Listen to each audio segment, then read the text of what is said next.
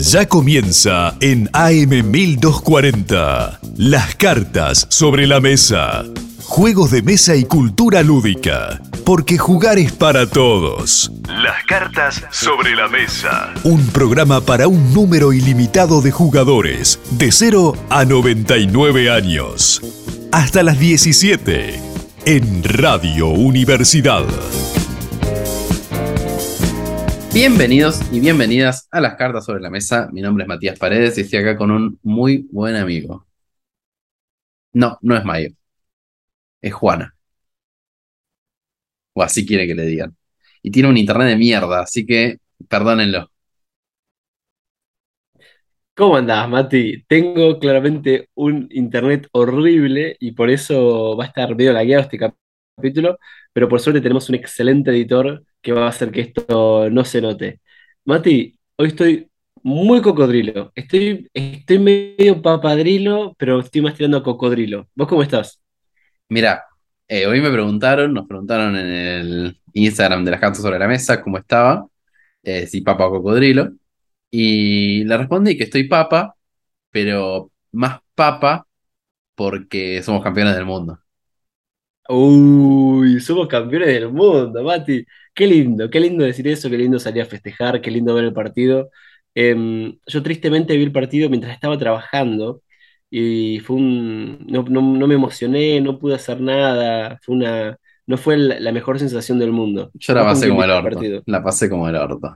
Sí, La, lo vi con mi familia y la pasé como el culo, un partido excelente, pero la pasé como el orto. Y todo el que lo vio sabrá por qué. Che, Mati, y ahora yo me voy a tener el pelo y vos te vas a hacer un tatuaje. Lo Me voy a hacer un apostamos en el capítulo pasado, en vivo, y ahora lo vamos a cumplir. ¿Lo vamos a cumplir? Sí, sí. Apenas tenga un poquito más de plata, me tatúo. Así que si quieren eh, mandar un cafecito para el tatuaje de Mati, pueden mandar como unos cuatro mil pesos, no sé cuánto está un tatuaje ahora. Y ocho lucas por ahí. Mierda, ¿pero qué te vas a qué, qué tanto te vas a tatuar? No, chiquitito, un cosita acá en el brazo. ¿Un cosito en el brazo? Y yo me tatué y pagué muy poco en ese momento que me tatué, y por eso la calidad de mi tatuaje es medio choto. Vos te tatuaste, te tatuaste una gonorrea con eso. Me tatué una varita mágica. Ya, eso, lo- los verdaderos fans de las cartas sobre la mesa lo han visto. Bueno, ¿y qué nos depara para el capítulo de hoy? Nos depara un capítulo muy lindo porque es algo que sucedió esta semana. Esto sucedió esta semana y también sucedió durante una semana hace dos años, tres años ya, que es que los dos, en momentos distintos de nuestra vida como diseñadores de juegos de mesa, nos sentamos una semana entera a diseñar un nuevo juego de mesa cada día, completo. Eh, y hoy lo que venimos a hacer es charlar de nuestra experiencia. Muchas gracias a Caso Moludens por bancar el programa y por ser el sponsor oficial de la selección argentina, porque desde que sponsorean la escaloneta, que ganamos el mundial y estamos ganando todo. Así que vayan a Moludens, que queda en Bahía Blanca, Bahía Blanca, en el Shopping Plaza, eh, primer piso, al lado del cine, eh, salas de escape, juegos de mesa, de todo y díganles que los mandaron los chicos de las cartas sobre la mesa y que gracias por sponsorear la escaloneta. También muchas gracias a AM1240, Radio Universidad, por darnos el espacio y porque esperemos que el año que viene sigamos acá.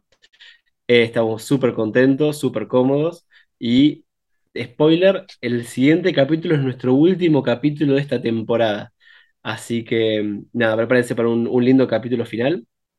Eh, y bueno, muchas gracias también a Estefano, que nos edita todas las semanas, así que nada, siempre, siempre es lindo agradecerles.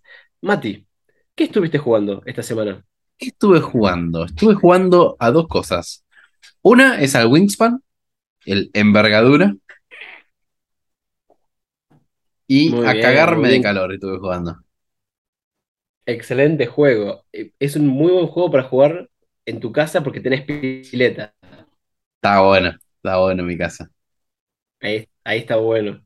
Y el Wingspan, eh, ¿qué opiniones tenés? Ya lo has jugado antes, no, no fue tu No, no lo había. Sí, fue mi primera vez. Me gustó, está Ah, bueno. ok. O sea, me habían dicho como que era un juego mucho más complicado de lo que me es al final. Me habían dicho que era un juego con mucho AP, mucho análisis parálisis. Y no, la verdad no, no me pareció. Y gané encima, o sea, facilito. Mira, A mí, si es un, un juego que cada vez que lo juego me gusta un poquito más, me parece que sí es un juego que tiene mucho AP, de esto de que agarras una, una carta y estás horas y horas pensando, bueno, no horas y horas, pero te, te pasas mucho tiempo pensando y se hace largo para el resto de jugadores. No es mi juego favorito, lo admito, no es mi juego favorito. Mío tampoco, pero me gustó mucho. Me gustó mucho. Si Yo, te poner un puntaje, no sé. Siete. 7, está bien. Sí, sí, un 7 muy sólido. Estoy de acuerdo. Yo mm, esta semana anduve con mucho trabajo, estuve viajando a dedo y estuve haciendo cosas. No pude jugar ningún juego, pero eh, como una pequeña historia que quería contar, era que tuve que preparar un juego para cinco chicos que estaban acá el fin de semana, en, en este centro donde tenemos, antes de que llegaran la bocha de chicos que tenemos ahora, que ya tenemos como 80 pibes de todo el mundo. Em, y preparé una pequeña búsqueda del tesoro alrededor de todo el chalet.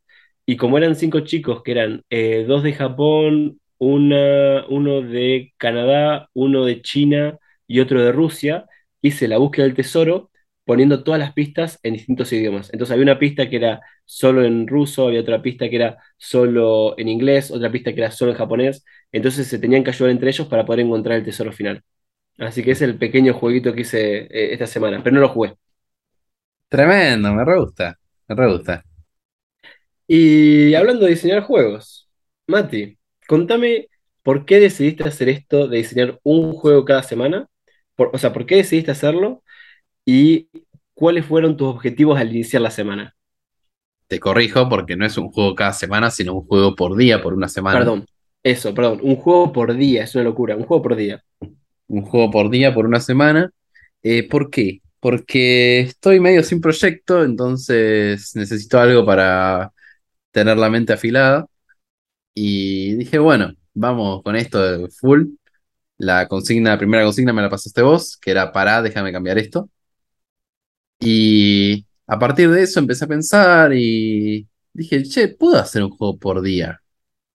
¿Y por cuánto tiempo? Le digo, por una semana para no quemarme. Y sinceramente me quedé manija después de la semana. Dije, podría haber seguido un mes, pero. Encanta, me encanta. Un juego, un juego por día durante un mes. Me parece una actividad de dise- de diseño hermosa.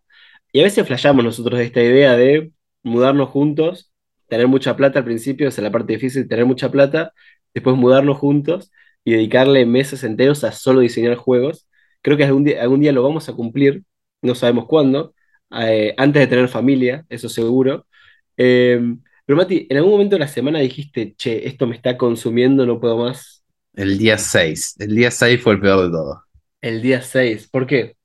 Oh, no se me cayó una idea y estaba cansado ya. Es más, yo con esto eh, estuve escribiendo un devlog como si fuera un, un diario de alguien que está haciendo algo. Y nada, no. El día 6 escribí, mirá, no se me cae una idea, la consigna está buena. Eh, hace 11 horas me levanté y todavía no, no, no escribí nada. Y nada, fue complicado. Escribí todo el planteo, todo lo que se me pasaba por la cabeza durante una semana eh, acerca de esto de diseño.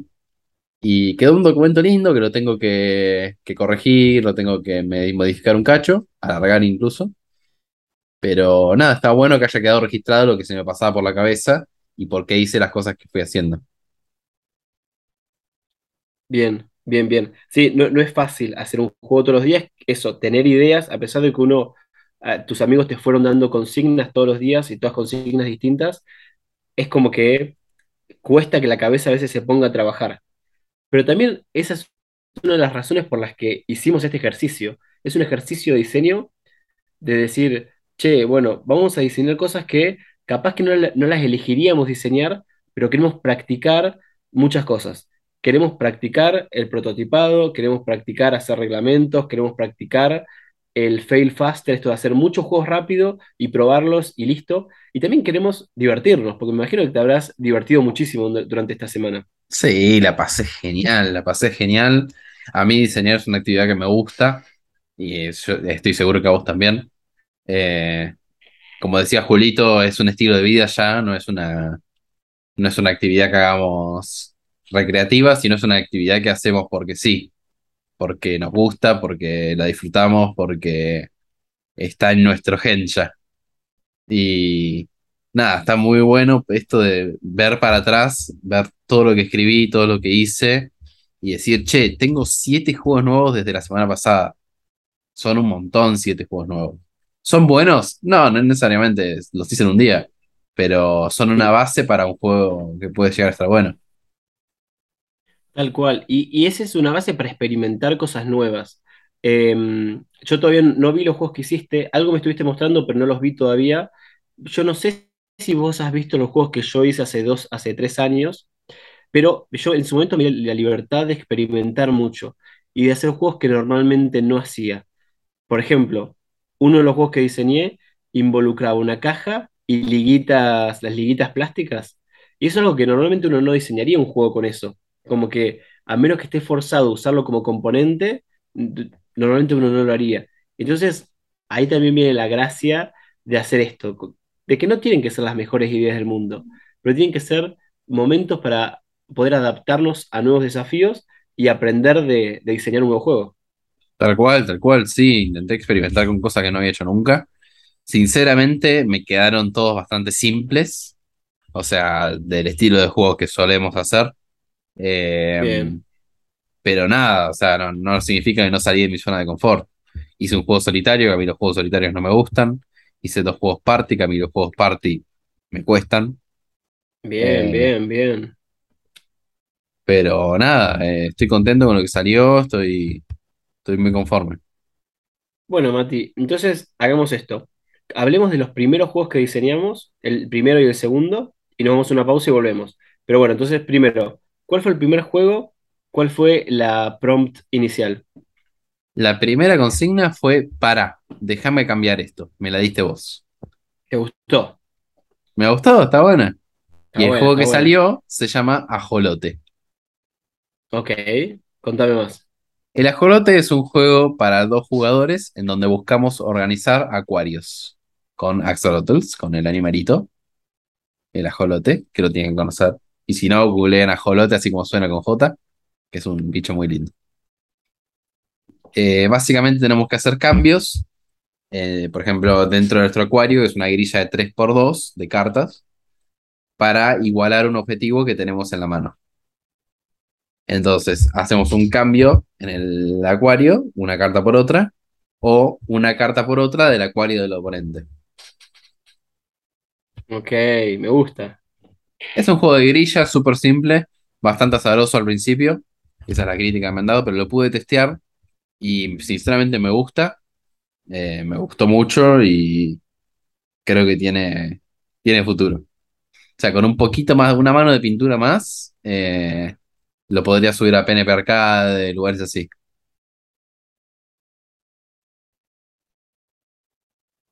Bien. Eh, este juego, por ejemplo, eh, y todos los juegos que fuiste diseñando, aunque estén en fase de concepto y eso, ¿los vas a subir a Raviol? Todos voy a subir a Raviol, voy a subir también el documento que estuve escribiendo en base a mis pensamientos y eso. Y nada, como siempre, para los oyentes de la radio es completamente gratuito. Perfecto, perfecto, perfecto, Mati. Eh, yo te cuento que el primer juego que diseñé, vos también me diste la, la consigna inicial y me, vos me diste el componente, que fueron banditas elásticas. Entonces lo que hice fue un juego que se juega dentro de una caja de cartón, en donde se imprime un mapa. Son todos, los todos mis juegos fueron print and play. Print and play. Se imprime un mapa se pone en el fondo de la caja y luego se, se recortan cartas y se ponen tres cartas eh, para todos los jugadores. Estas tres cartas indican eh, opciones de escoreo y de puntaje al final de la partida. Entonces, una función de, de escoreo podría ser eh, que tu liguita toque la mayor parte del río o que tu liguita eh, englobe tres casas. Entonces, un- uno sabiendo los escoreos, en su turno tiene que tirar cinco liguitas desde un metro lejos de la caja, tira las liguitas al centro de la caja, intentando eh, englobar las cosas para conseguir la mayor parte del- de la, la- la- los may- la mayor cantidad de puntos al final del juego. ¿Se entendió? Se entendió perfecto. Eh, no sé qué nombre le puse a este juego. Me parece que se llama. Ah, se llama Murallas. Y sí, es este juego que se juega con liguitas. Lo pude testear porque es un juego que también se puede jugar en solitario. Y fue un juego que me gustó en su momento. Me gustó. No, no sería un juego que publicaría en algún momento como diciendo, uh, esto tiene potencial de publicación. Pero como ejercicio fue excelente. Es que sí, lo interesante es de estos ejercicios es que potencias la mente, afilás la mente, porque te ponen en lugares incómodos, Sí, en lugares que decís, cha, esto no, no avanza para ningún lado, y a partir de eso eh, disparás para algún lado porque tenés que terminar el día. tal cual. Tal cual. Contame, Mati, tu segundo juego. Mi segundo juego es el Sheriff de Oro. Se llama así. La consigna era Salvaje Oeste. Me la dio Tincho, Martincito. Eh, básicamente el, el lore, la historia, es que sos un sheriff que está podrido de su trabajo y quiere ser millonario encontrando oro. Es un juego solitario, me gusta. es un juego solitario donde tenemos que, eh, con una carta principal, eh, ir pegándole stickers, porque es un legacy. Le pegamos unos stickers y con eso arrancamos el juego. A partir de los stickers que pusiste, las cartas van a tener distintos efectos. Entonces, vos podés ir jugando con esas cartas, que no te las voy a spoilear, eh, y las cartas dicen o hace esto, o pegar un sticker, o rompe esta carta. Entonces, a medida que vas rompiendo las cartas, se hace más probable que vos encuentres oro. Me gusta. ¿Cuántas cartas tiene el juego? Tienen nueve cartas y la del personaje, o sea, diez cartas. Ah, wow, tiene re poquitas cartas. Re poquitas cartas. Eh, y Bien, usa dos este, dados. ¿este lo testeaste? No, no está testeado. Ok, ok, ok. Te, te banco igual, yo la mayoría de mis juegos no los testeé. Es fácil que este encima es solitario, pero se me rompió la impresora, entonces no, no estuve testeando nada. Eh, me gusta, me gusta el concepto de un legacy de nueve cartas y me gusta siempre la idea de eso, romper cartas, pegar stickers, como muy personalizado. Me gustó, me gustó cómo quedó. Le falta balanceo, o sea, yo lo miro y digo, sí, está bien, esto le falta. Primero una mano de pintura y segundo balanceo, pero estoy conforme, estoy conforme. Día 2 estuvo divertido. Muy bien. Em, para mi día 2 le pedí ayuda a Sol, nuestra amiga Sol, que ha estado en capítulos anteriores, em, y me, me dijo esto, ¿puedes hacer un juego que se pueda jugar con nenes de 3 a 12 años al mismo tiempo? Y me encantaría que sea independiente del idioma y que pueda tener un trompo también. Ah, Y que la mierda. temat- y que la temática sea hojas de los árboles. Así que me puse en campaña y el- ese día, el segundo día, hice un juego que se llama De invierno a primavera. Em, no tiene trompo, es lo único. No tiene trompo. Tiene un dado que podría ser reemplazado por un trompo. Pero como nadie tiene un trompo en su casa, lo diseñé con dados en vez de Está trompo. perfecto, Pero sí, yo te banco, yo te banco. podría tener trompo.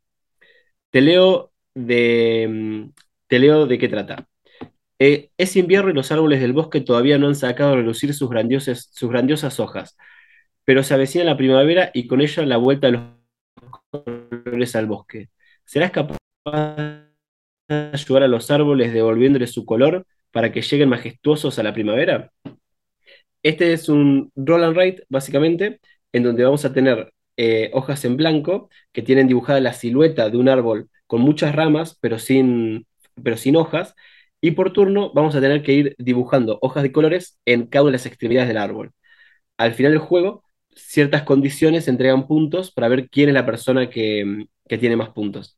Eh, la verdad que no me acuerdo este juego si lo testé, creo que no, pero me pareció muy lindo porque era como que cooperativamente íbamos dibujando todos juntos un árbol, pero había condiciones que hacían que algunas personas sumen más puntos que otras.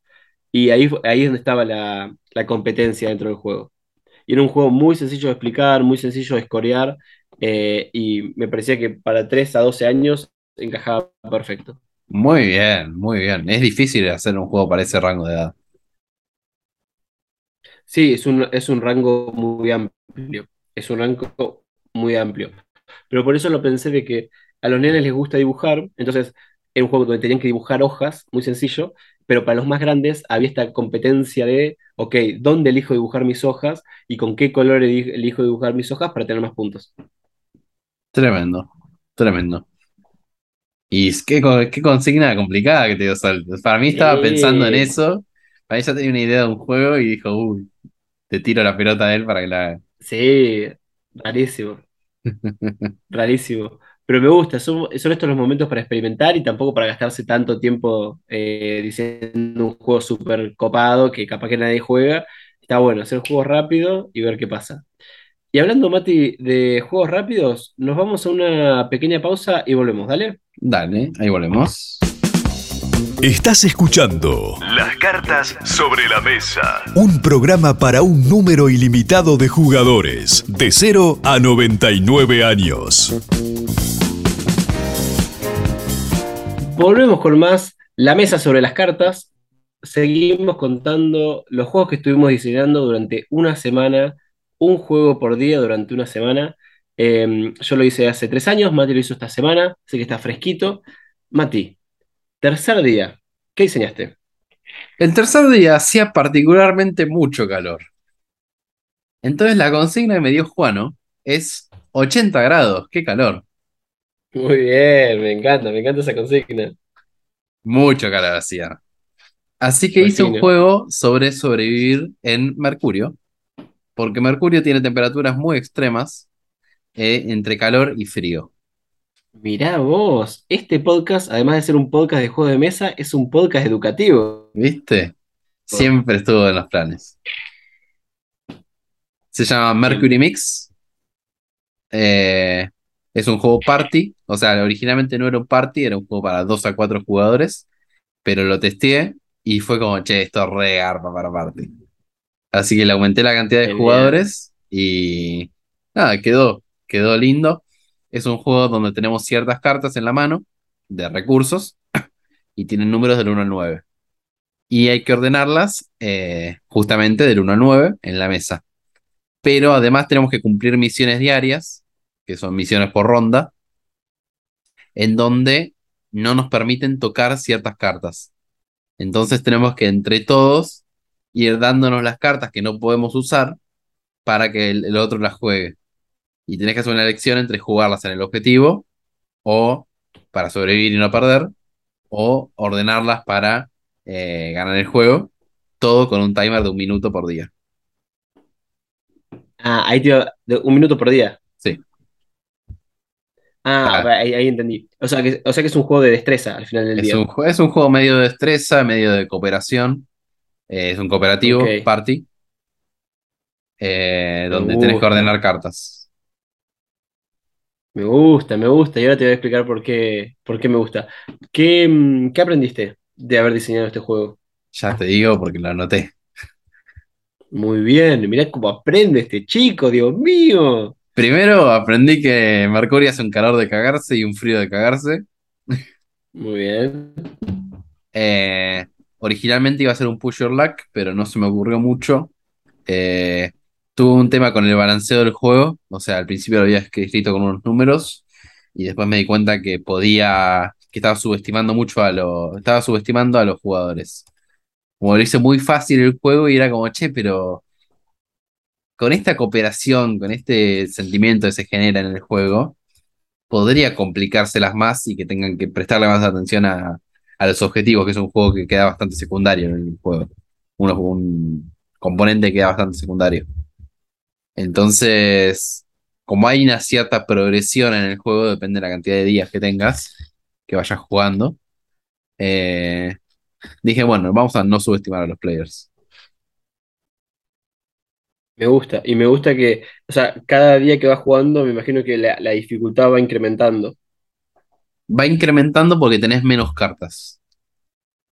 Porque ya fuiste ordenando algunas. Tenés menos cartas. Claro. Ah, pero entonces la, la dificultad va, va disminuyendo. No, porque tenés menos opciones para cumplir los objetivos. Ah, ahí está, ahí está, ahí está, ahí está. Perfecto. Mira, me, me parece gracioso porque en mi día 3 también es un juego de destreza, en el sentido de, es un juego de agilidad. Eh, yo hice un juego que se llama Reciclados, porque eh, para el tercer día estaba muy cansado. Yo ya me estaba cansando porque además de tener que hacer un juego por día, estaba estudiando y creo que, no, en ese momento no estaba trabajando todavía, pero sí estaba estudiando y, no daba abasto. Eh, pero le pedí una consigna a Jean, un amigo que, bueno, ambos conocemos, y Jean en ese momento eh, era el fundador, sí, lo, lo, sigue siendo, pero esta compañía ya no existe, fue el fundador de eh, Ecobotellas Bahía, entonces estaba muy metido en todo lo que sea eh, reciclar, eh, sí, reciclar botellas, reciclar plásticos, reciclar eh, todo tipo de materiales, así que me pidió que haga un juego con temática de, em, sí, reciclado, de, digamos, temática de reciclaje, medio ambiente. Hice este juego que se llama Reciclados, en el cual hay, es un juego de cartas, es un juego de destreza, de agilidad, competitivo, en donde se ponen eh, una ciertas cartas en el medio de la mesa, que son los containers, y los containers son containers de plástico, containers de eh, botellas PET, containers de metales, containers eh, de vidrio, containers de orgánico, todo así.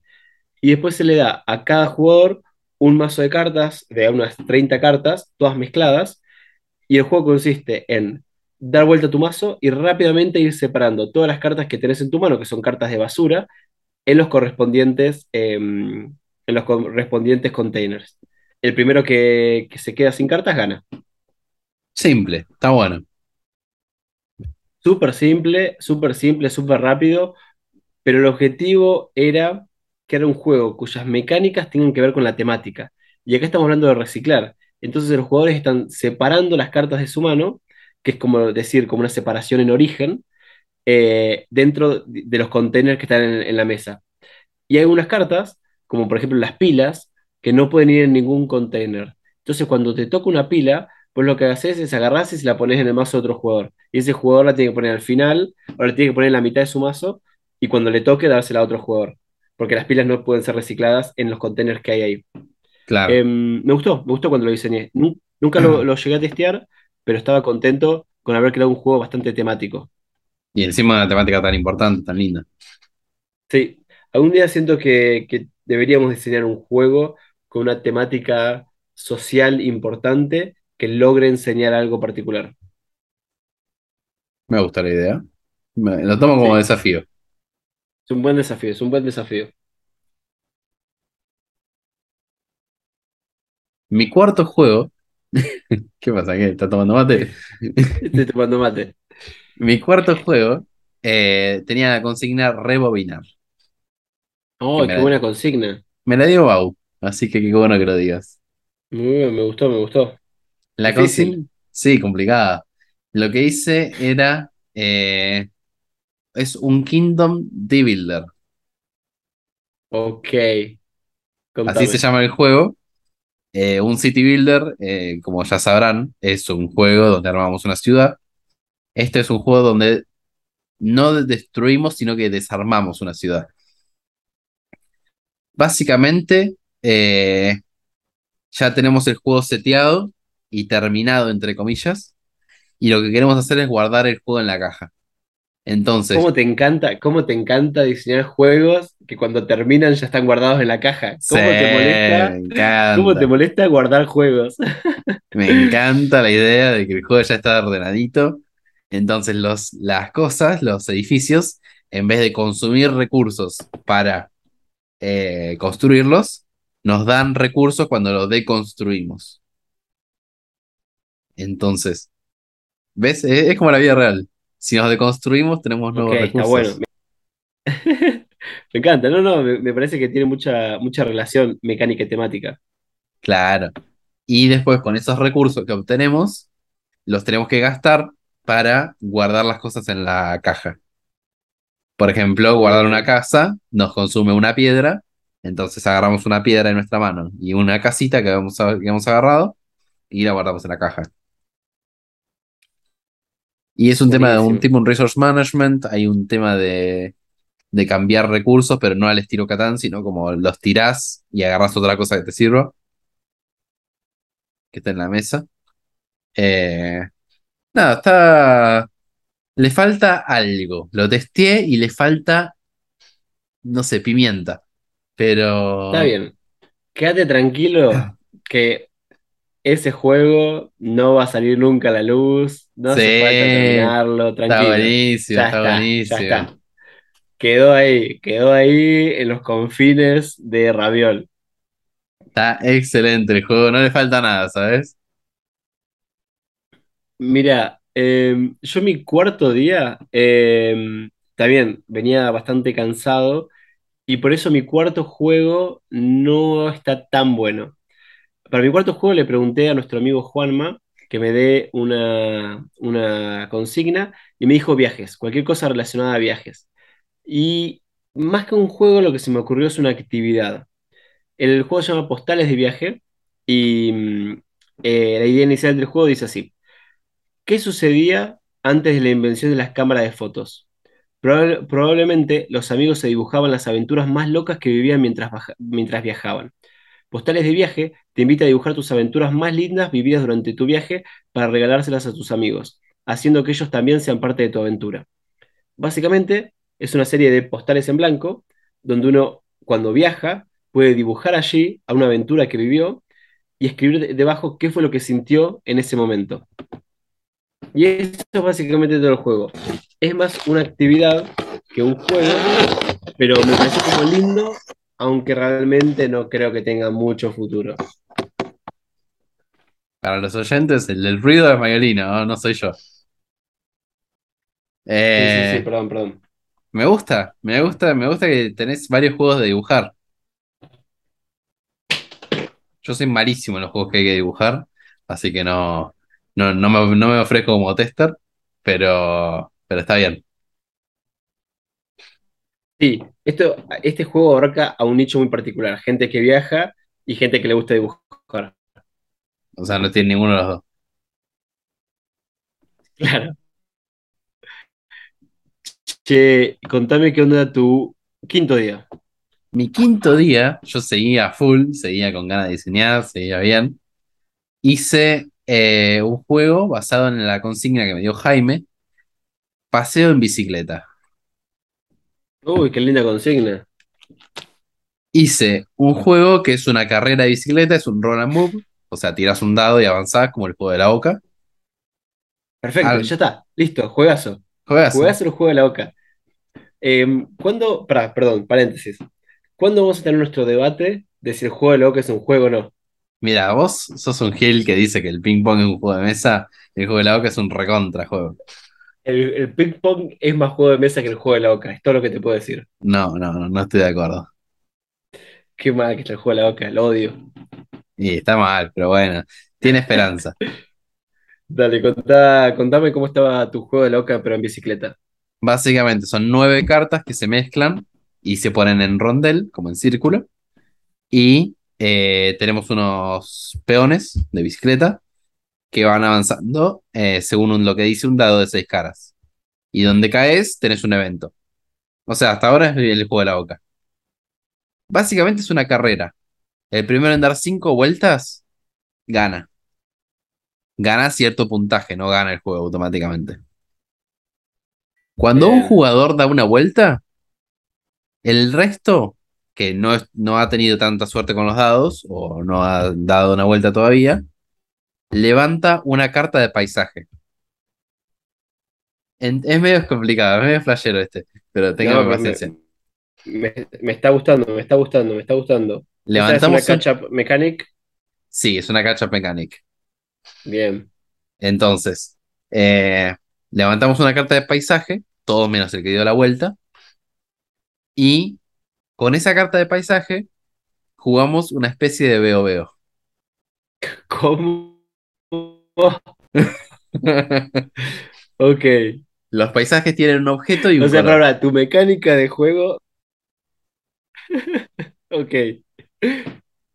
Entonces, vos ponele, decís veo veo, o sea, literalmente jugás al veo veo con las cartas que tenés en la mano, y si alguien adivina tu objeto o lo que estás mirando, ambos avanzan un lugar, además de la tirada de dado, y si no adivinan tu, tu objeto, avanzás tres lugares. Ok, me gusta. Me gusta que la mecánica sea el veo veo. Entre comillas, puedo decir que capaz que eh, la gente se podría aprender las cartas y el juego un poco se, se arruina ahí. Entonces se me ocurre que se juega al veo veo con las cosas que hay en la habitación, no con las cartas. Uh, me gusta. Me gusta, me gusta. Pasa que las cartas son para. como si fuera un recurso. O sea, hasta ahora no lo testé, así que no, no está testeado ni un poco. Pero. Pero bueno. eh, Porque básicamente, al principio Jaime me dijo que la consigna era diseñar un juego que no requiera componentes, como el veo veo me dijo. Y dije, no, me matás. Me matás con esa consigna. Ah, Y me dice, bueno, entonces paseo en bicicleta. Y a partir de eso dije, bueno, vamos a cumplir con las dos.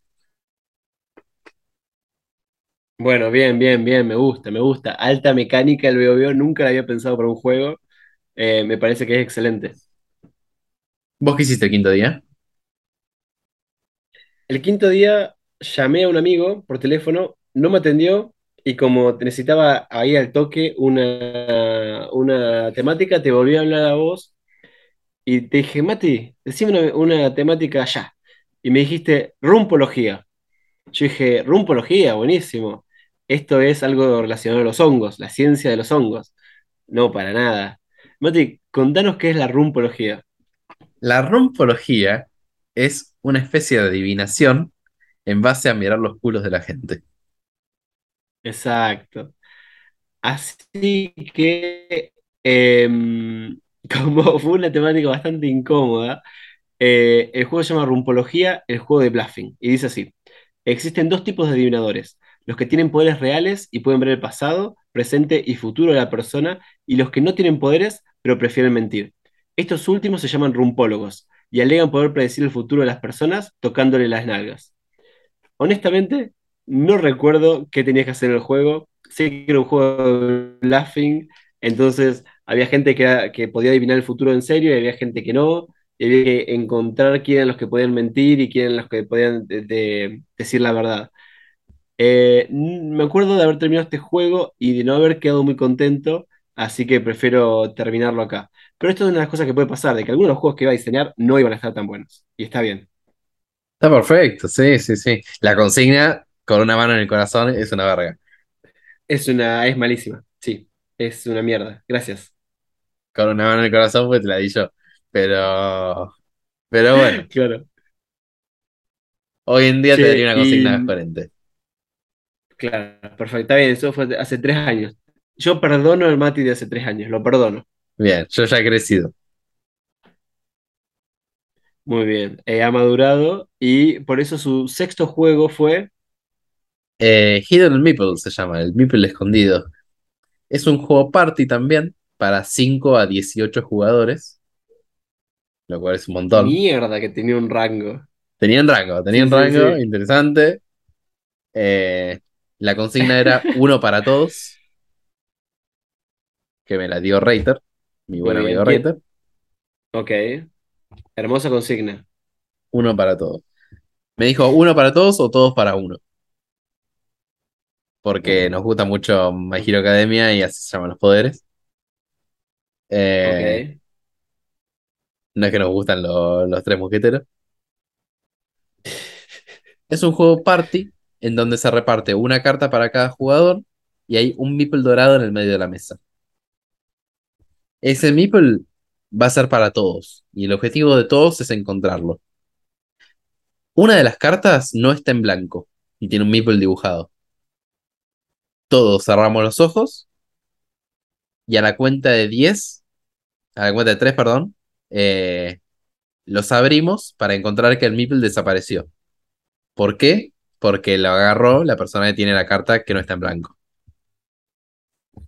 Eso es lo único que se me ocurrió para eh, esconder el meeple, porque si no es muy complicado esconder un meeple. Eso es lo que aprendí. A esconder una carta no hay problema, porque lo metes en un sobre y todos los sobres son iguales. Esconder un meeple es complicado porque eh, es gordito. Entonces no lo puedes meter dentro de un Eh, sobre. ¿Y qué terminaste haciendo? En este juego, bueno, eso, eh, repartís una carta a cada uno y la agarran en secreto.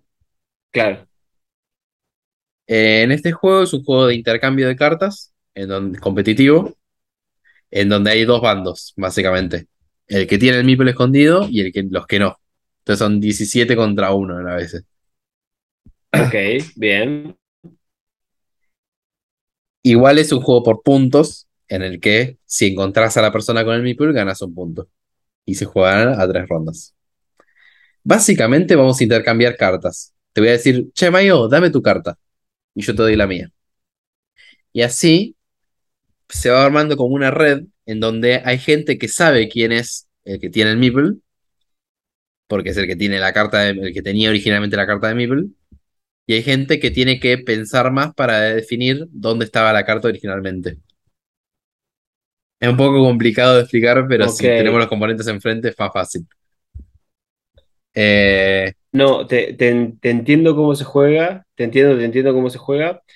También hay un componente de memoria, porque si después Sí, de sí. tres rondas te llegó la carta a vos, después de tres rondas te llegó la carta a vos, tenés que decir, ok, ¿quién la tuvo antes, quién se la dio y de quién salió originalmente? Para vos poder trazar quién tiene el meeple dorado. Tal cual. Después de 20 intercambios, eh, podría ser los 18, eh, lo que se hace es decir, bueno, ¿quién tiene la carta del Meeple? Y se revela. Ahora, ¿quién tiene el Meeple? Un, dos, tres y se señala. Ok, La gente que apunta correctamente al que tiene el Meeple gana un punto. Los que no, no ganan nada. bien, bien, bien, bien, bien. Si nadie encuentra al que tiene el Meeple, gana automáticamente. Me, me- me gusta, me gusta, me gusta. Eh, siento que puede llegar a ser muy fácil y muy obvio. Eso siempre es lo que hay que, hay que tener en cu- cuidado con los juegos de bluffing, que a, a veces se pueden hacer muy obvios. Siento que este puede caer en que sea muy obvio quién, saber quién tiene el meeple. Claro, por eso lo hice tan multitudinario. Porque dije, bueno, capaz en todos los intercambios que hay te mareas. Claro, está bueno. Em, yo, cuando vos me tiraste la temática, a mí lo que se me ocurrió, es más, me tiraste la temática y me dijiste esta mecánica inicial de agarrar un meeple. Yo lo que pensaba es para hacer este juego de bluffing es, se cuenta hasta 10, todos van contando 10, 9, 8, todos con los ojos cerrados. El que tiene la carta del meeple dorado tiene que agarrar el meeple del centro de la mesa y, y cuando todos dicen 1, todos ponen los puños cerrados arriba de la mesa y empiezan a discutir a ver quién tiene el meeple dorado. Es un juego de bluffing básico, básico, pero me daba, me daba eh, como de roles ocultos también, pero me daba gracia esta idea de todos con los puños cerrados en el medio de la mesa, diciendo, a ver, pensando a ver quién tiene el meeple dorado. Eh, y bueno, cuando uno va contando 10, 9, 8, medio que tenés que estar escuchando a ver quién se mueve, quién agarra el meeple. Eh, es más básico en lo que estoy pensando, Sí, una verga, pero una también verga. puede ser más rápido, más divertido. Buah, buah. Me has acordado de tu versión de Mafia, tu versión fea de Mafia. Eh, mira, todos mis amigos eh, estarían eh, en este momento escupiéndote por lo que acabas Yo de soy muy fanático del Mafia. Del Mafia bien jugado. No el que jugás vos. Qué asco. No puedo creer que no hayamos hecho un juego sobre un capítulo sobre mafia.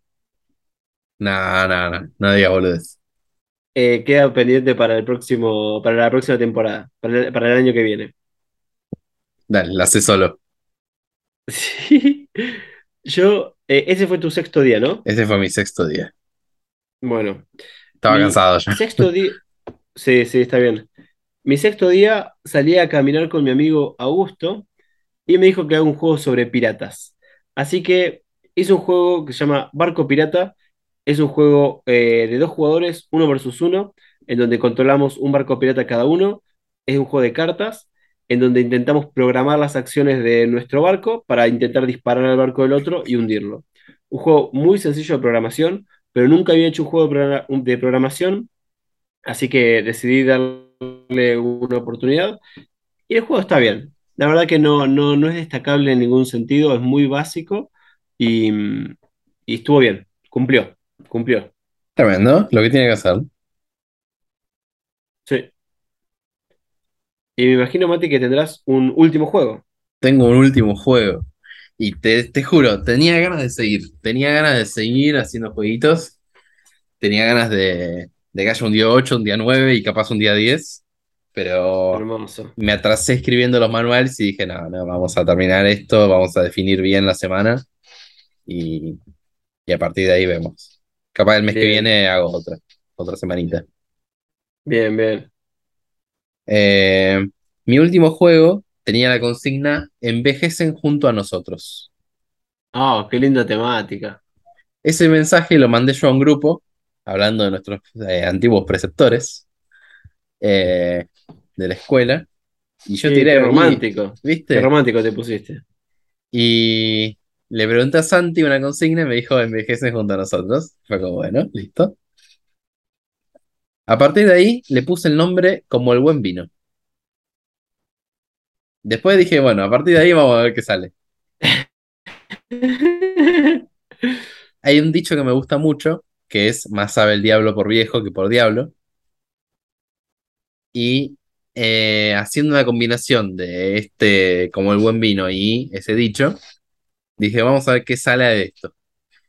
Es un juego de bazas, que nunca había hecho un juego de bazas competitivo, con un poquito de player elimination basado en el Love Letter.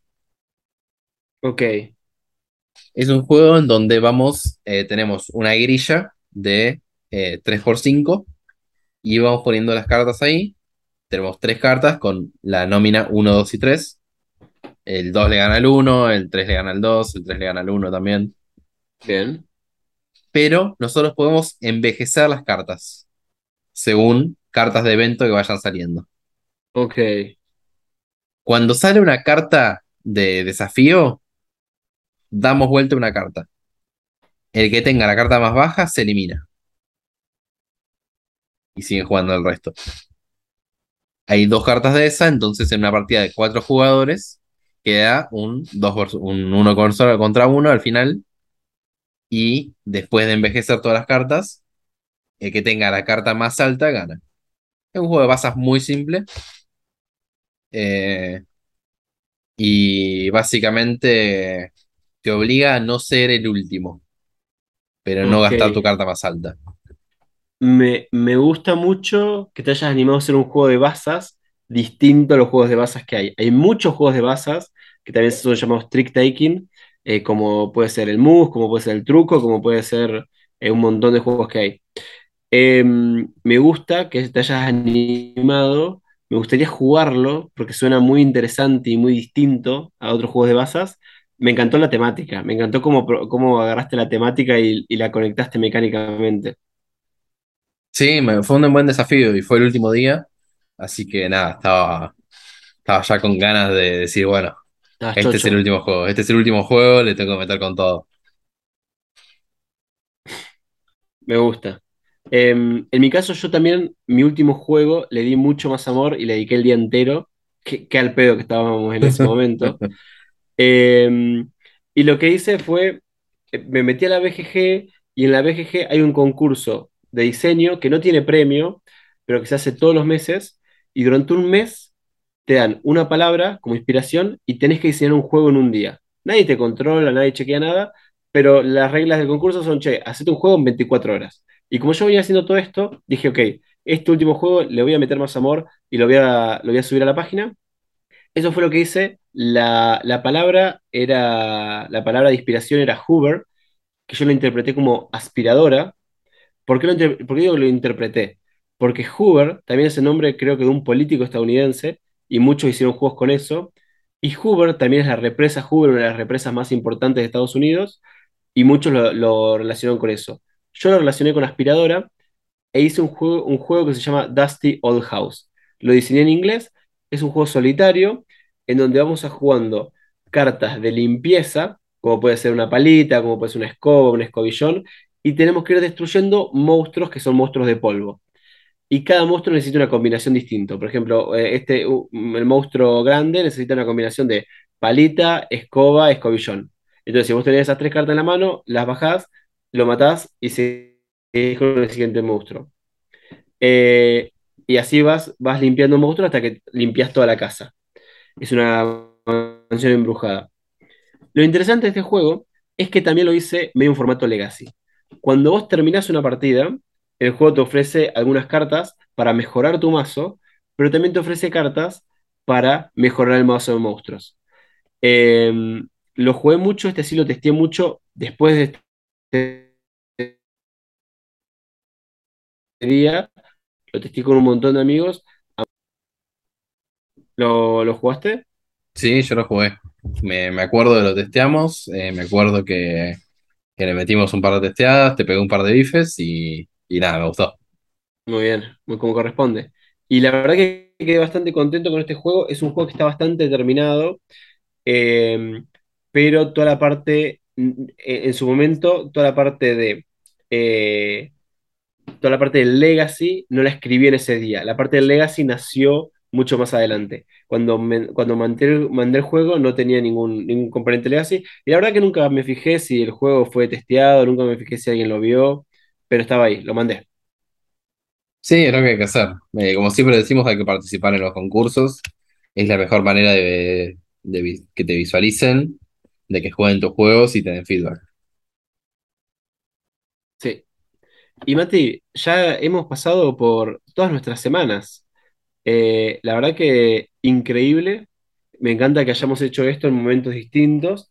Algún día estaría bueno hacerlo juntos al mismo tiempo. Pero bueno, eh, los adultos tenemos que trabajar y es complicado, ¿no? Yo te ofrezco arrancar el año con una semana de diseño. Eh, pará, re- repetí porque justo se me cortó. Arrancar el año con una semana de diseño. Tipo, Me encanta, me encanta que vamos a hacer eso, me encanta. ¿te parece? Dale, te prometo que, que lo podemos hacer. Y podemos aprovechar este momento entonces también para invitar a, a todas las personas que, que nos están escuchando, si se animan a diseñar juegos, que se animen también con nosotros a seguir esta aventura. Y lo que podemos hacer, Mati, es publicar todos los días un pequeño blog de lo que estamos haciendo, lo que estamos diseñando, y también la consigna para todos, así todos pueden participar al mismo tiempo. Me gusta, perfecto. Así que este capítulo ya se está terminando. Tenemos la letra de la semana, que es la A, y vamos a contarles que esta es la última letra de todas las semanas. Ya les explicaremos por qué esta es la última letra de todas las semanas. Y el juego de la semana no es ninguno de estos que estuvimos recomendando, y al mismo tiempo son todos. Vayan a Raviol, chequen lo que estuvo publicando Mati, chequen lo que estuve publicando yo. Vamos a dejar el link en, en la descripción de este capítulo en Spotify. Y nada, prueben alguno eh, o chequen, léanlos que, cómo fue nuestro diseño. Y quieren hacer los comentarios, quieren testearlo, quieren darnos recomendaciones, son todas bienvenidas. Exactamente. Así que nada, muchas gracias a M1240 por el espacio. Muchas gracias Estefano por editar este capítulo. Eh, muchas gracias a las chicas de Homo Ludens. Están en el shopping, en el Plaza Shopping de Bahía Blanca, el único shopping de Bahía Blanca, al lado del cine. Y ahora también tiene una sucursal en Irigoyen y Soler, si no me confundo, en el Castillito, eh, que lo deben conocer. Tienen una, una sala de escape ahí, así que vayan, entreténganse, vuélvanse locos. Nos pueden escuchar en Spotify, que seguro nos están escuchando por ahí. Nos pueden escuchar en Anchor, que capaz no nos están escuchando por ahí. Nos pueden escuchar en Apple Podcast, que son unos caretas.